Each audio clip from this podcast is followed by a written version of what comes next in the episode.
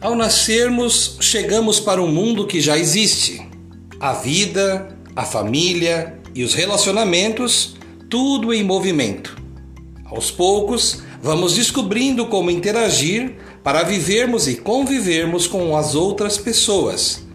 A grande lição para um bom relacionamento com os outros é a necessidade de preservarmos o respeito, o cuidado e a valorização do ser humano. Temos que fazer o possível para respeitarmos os limites nos relacionamentos, civilizados e saudáveis. Neste momento tão conturbado, a sociedade do cansaço precisa se reencontrar. Busquemos a construção de uma vida com menos espetáculos, para uma vida com mais acontecimentos. Os eventos passam.